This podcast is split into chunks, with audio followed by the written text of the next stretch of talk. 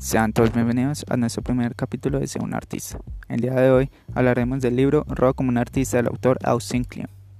Robo como un artista es una recopilación de anécdotas y consejos que el autor da a su yo del pasado y a todas aquellas personas que busquen dar un enfoque creativo en su vida y en su trabajo.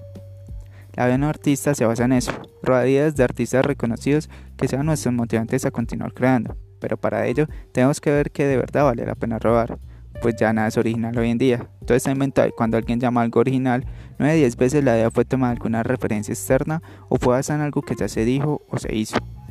También podemos decir que un artista es un coleccionista, pero no hay que confundirlo con un acumulador, pues los acumuladores coleccionan indiscriminadamente, mientras que los artistas lo hacemos selectivamente. Solo coleccionamos cosas que de verdad nos gustan, que de verdad nos inspiren y que nos llamen la atención, haciéndonos volar nuestra imaginación. Vivimos también en un constante aprendizaje y tener a mano siempre una libreta de apuntes es una de las muchas cosas a las que nos invita a ser el autor. Tenemos registro de todo lo que podamos para poder usarlo en un futuro. El autor, en el segundo capítulo, nos dice que para poder lograr ser o hacer algo, primero no lo debemos de creer. Tenemos que fingir que lo logramos, lo que nos proponemos, y así luego un tiempo no lo creeremos. Pues que en esta vida nadie nace sabiendo, ni hablar, ni a caminar, Siempre aprendemos imitando a los demás y copiando de todo lo que tomamos a nuestro alrededor. Copiar es practicar sobre el que se toma, como un mecánico tomando las partes de un coche para saber cómo funciona. Pero en algún punto el artista dejará de imitar a sus seres para empezar a emularlos. Imitar significa copiar. La emulación va un paso más allá, logrando algo más propio. En una época tan moderna como la que estamos, hay una gran posibilidad de que se pierda ese instinto de creatividad que tienen todas las personas por culpa de la tecnología ya que con un simple clic se pueden crear diferentes cosas. Dejamos a un lado hacer las cosas con nuestras propias manos. Esa interacción que tenemos con las cosas y nos ayuda a pensar y crear, pero tampoco quiero quitarle importancia ni mérito a la tecnología. Gracias a ella hemos logrado un avance gigantesco en la historia de la humanidad, pero el uso excesivo de estas nos convertirá también en simples máquinas, incapaces de pensar por sí mismos. Otro ítem que habla el autor es acerca sobre los hobbies. Los hobbies se definen como actividades que hacemos por placer. Pero estos hobbies son tan importantes para los artistas.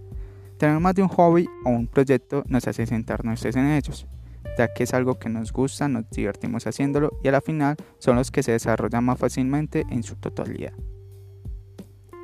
Los artistas trabajan mejor en el entorno, sin planearlo, sin centrarse y ocuparse en ello dar una caminata, ver fijamente una mancha en la pared, hacer cosas tan insignificantes que a los ojos de los demás parecen aburridos, nos ayudarán a crear las mejores cosas. Siempre cuando veamos algo, hagamos algo, compartamos parte del mismo, sin ningún motivo para que todos lo sepan, tal vez alguien eso tenga algún valor, o ayude a completar alguna idea o saber un poco más de algo. No compartimos cosas en internet solo porque hay algo que decir, puedes hacerlo para encontrar algo que decir. Internet mucho más que un lugar para publicar ideas terminadas. Puede funcionar como una incubadora de ideas que aún no están bien formadas, un lugar para desarrollar el trabajo que aún no se ha comenzado. Para concluir, la mejor recomendación que nos puede dar el autor en el libro es el ser amable con todo el mundo, ya que, todo el mundo, ya que el mundo es un pañuelo y si hablas de alguien en internet va a enterarse tarde o temprano. Debemos aprender de dos simples lecciones.